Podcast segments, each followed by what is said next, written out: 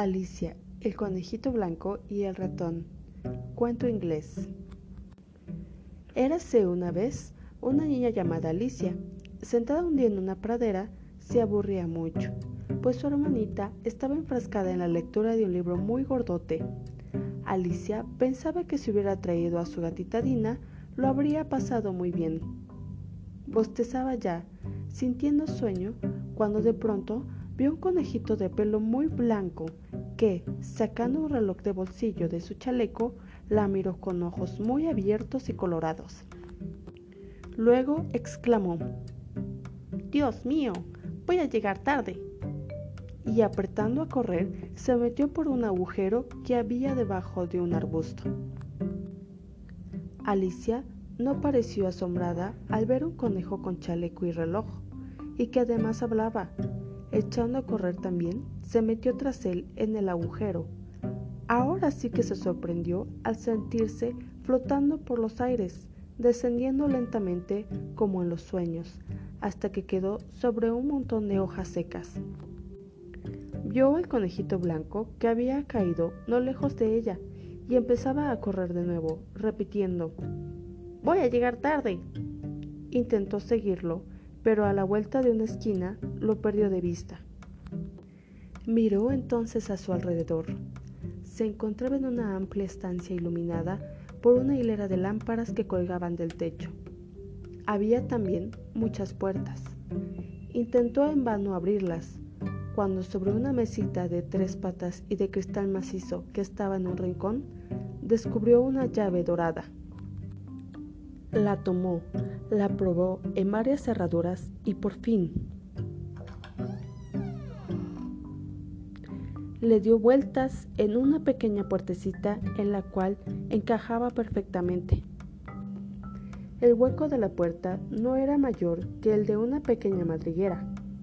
Alicia no pudo sino pegar la cabeza a él, pero lo que vio fue maravilloso. Al extremo de un angosto pasadizo que terminaba en otra abertura, se divisaba un jardín de ensueño. Si fuera yo mi gatita Dina, que se estira tanto cuando quiere pasar por algún sitio, o si fuera un ratoncito con los que ella juega, yo podría pasar por ese hueco. Mirando de nuevo a su entorno para ver si encontraba una solución, vio encima de la mesita de cristal un frasco que hasta entonces no había estado allí. Se acercó entonces a Alicia. El frasco tenía una etiqueta que decía, Bébeme, bébeme, bébeme. ¿Y si fuera veneno? pensó Alicia. Pero entonces lo pondrían en la etiqueta. Y además, el veneno no tiene un gusto tan delicioso. Pero, ¿qué es lo que me está pasando? Pues le pasaba que a medida que iba bebiendo se iba encogiendo y encogiendo hasta quedar reducida al tamaño de un ratoncillo un poco crecidito. Se puso contenta pensando que ahora podría entrar en el maravilloso jardín, pero ¡oh dolor!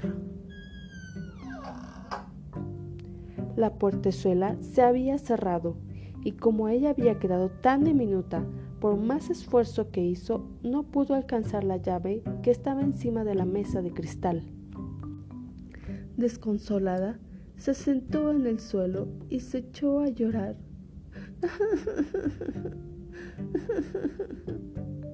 Cuando vio una pequeña caja bajo la mesita, la abrió con curiosidad. Dentro de ella había una torta que tenía una inscripción en almíbar y que decía, cómeme. La torta estaba riquísima, pero a medida que iba comiendo, Alicia notaba que iba creciendo. Cuando relamía el almíbar de la inscripción, su cabeza tocaba el techo. Casi tenía tres metros.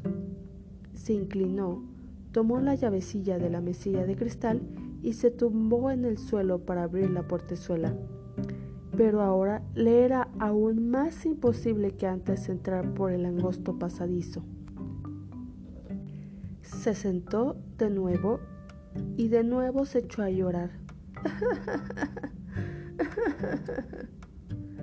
Con tanto desconsuelo esta vez que con sus lágrimas formó un charco de al menos 10 centímetros de profundidad. Oyó un ruido, levantó la cabeza y vio al conejito blanco que llevaba un par de guantes de gamuza en una mano y un abanico en la otra, e iba presuroso y hablando a solas, como siempre. Ahora decía, Hola, duquesita, hola, duquesita. Ojalá no esté enojada conmigo por haberle hecho esperar tanto. ¿Tendría usted la bondad, caballero? Dijo Alicia, acercándose al conejito blanco, pues estaba tan desesperada que hubiera pedido ayuda a cualquiera.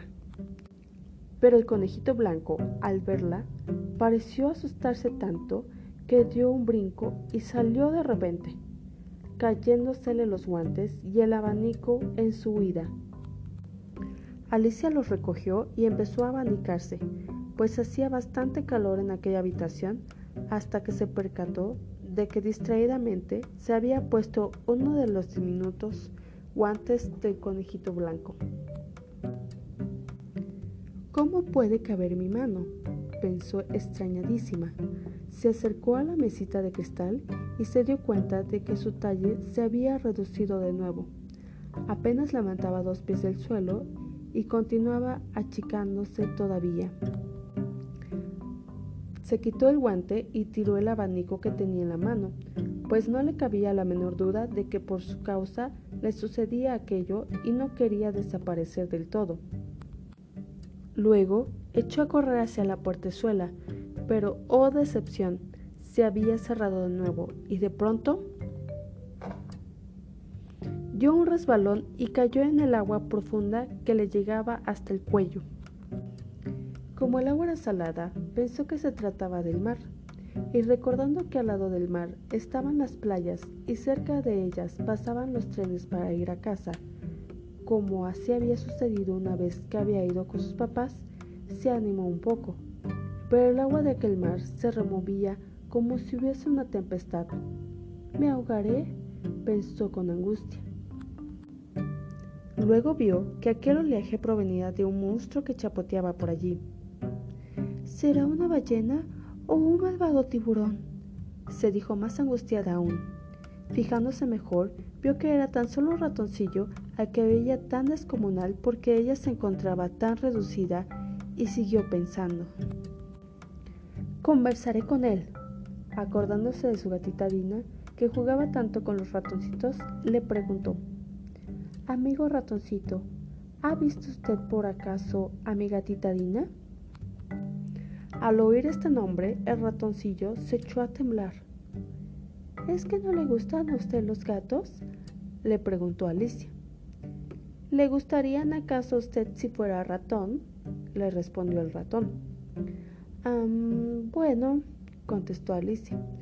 Pero mi gatita Dina es tan linda y tan pacífica Juega mucho con los ratoncillos. Juega, juega, interrumpió el ratón. Que no vuelva a oír el nombre de un gato, ni el de Dina tan pacífica. Entonces Alicia le preguntó si le gustaban los perros, pues conocía a uno muy mono que era de un granjero. Se llamaba Pilu, tenía los ojos brillantes y el pelo ensortijado, y el granjero decía que no había otro como él para cazar ratas. No pudo seguir, pues, el ratoncillo y la abandonó, nadando con todas sus fuerzas. Parece que ahora sí se ha molestado de veras, pensó Alicia, y ya en voz alta añadió, Ratoncito, ratoncito amigo, vuélvase, que le prometo no hablar más de ga ni de pe... Al oír estas palabras, el ratoncito regresó y se acercó a ella. Tenía el rostro muy pálido y con vocecilla temblorosa le dijo, Vamos a la orilla y le contaré una historia para que sepas por qué mi familia y yo odiamos tanto a los gatos y a los perros. Mientras tanto, el mar de lágrimas se había poblado con otros animales que habían caído en él. Había un pato, un lorito, un pájaro bobo y un aguilucho, entre otras criaturas de varias especies. Formaban un extraño grupo todos juntos en la orilla, embarrados y chorreando agua. Era necesario primero pensar en secarse. El lorito se dispuso a aconsejar, como el más viejo de la compañía, pero Alicia le pidió que manifestara antes su edad, a lo que él se negó rotundamente. Tomó entonces la palabra el ratón, con gesto de gran autoridad y asegurando que él conocía un sistema infalible para secarse. Pero solo eran palabras y palabras. Por espacio de un cuarto de hora por lo menos, estuvo divagando sobre cuestiones históricas hasta que el pájaro bobo pidió que se aplazara la sesión para tomar medidas más energéticas. El aguilucho le dijo que se expresara mejor y el pájaro bobo propuso una carrera. Nadie sabía lo que era aquello y el pájaro bobo dijo que lo mejor era demostrarlo prácticamente. Trazó en el suelo una especie de circunferencia y siguiendo su ejemplo todos corrieron por aquella dando vueltas por media hora. Cuando terminaron estaban secos Nadie sabía quién era el vencedor, pues como el pájaro bobo dijo que todos habían ganado, todos también querían recibir un premio. Alicia fue la encargada de repartirlos. Sin muchas esperanzas, metió la mano en el bolsillo y se encontró una cajita de dulces. Como la cajita estaba bien cerrada, los dulces no habían sufrido con el agua y Alicia los repartió. El ratón, después de haberse comido su dulce, siguiendo el ejemplo de los demás, manifestó que también Alicia tenía que recibir su premio. ¿Pero qué darle? Le preguntó qué más tenía en el bolsillo y ella sacó una paleta, de la cual se apoderó el pájaro bobo para ofrecérsela en nombre de todos, entre vivas y aclamaciones. Alicia recordó al ratón que le había prometido contarle su historia, y el ratón suspiró. Es una historia larga y triste, añadió. Es como una cola que se arrastra por la vida. Alicia le miró la cola y en efecto observó que la tenía muy larga y mientras el ratón explicaba su relato le parecía más larga todavía.